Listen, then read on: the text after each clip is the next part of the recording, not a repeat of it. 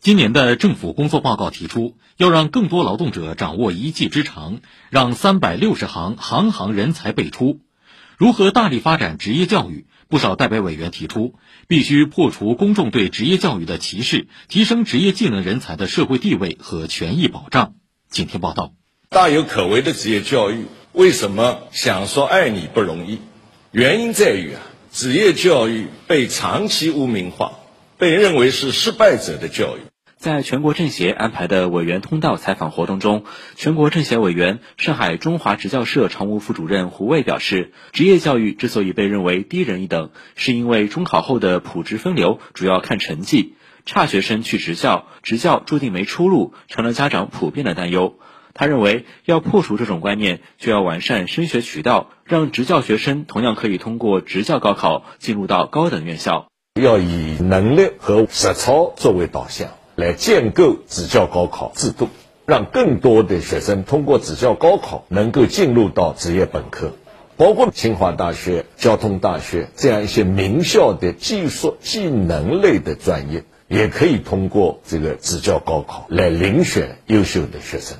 中国制造离不开大国工匠，技能人才同样可以大有作为。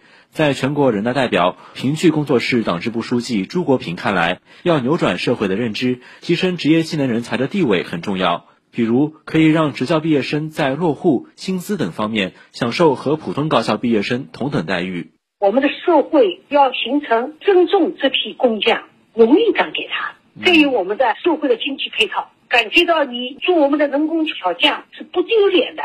今年第四十六届世界技能大赛就要在上海举办，来自世界各地的技能人才将同台切磋技艺。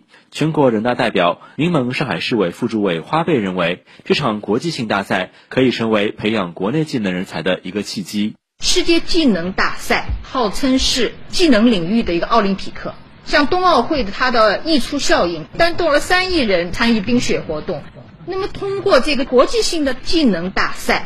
以赛代训，以赛促训，这样才能够让更多的劳动者掌握一技之长。加强职业教育学生的权益保障也是重要一环。全国人大代表、复旦大学教授丁光宏在调研中发现，由于没有职业伤害保险，职教学生在实习中一旦遭遇工伤，得到的赔偿远低于普通职工。因此，他呼吁在职业教育法中完善保障机制。要把职业教育学生的因为实习引起的工伤的这些赔偿，要参照我们工伤条例。你用人单位你要知道，我用的实习生和我用的工人，如果发生工伤，对他用人单位来说，他的责任是一样的。这些在法律层面把它固定下来。以上由特派记者于倩、赵红辉北京报道。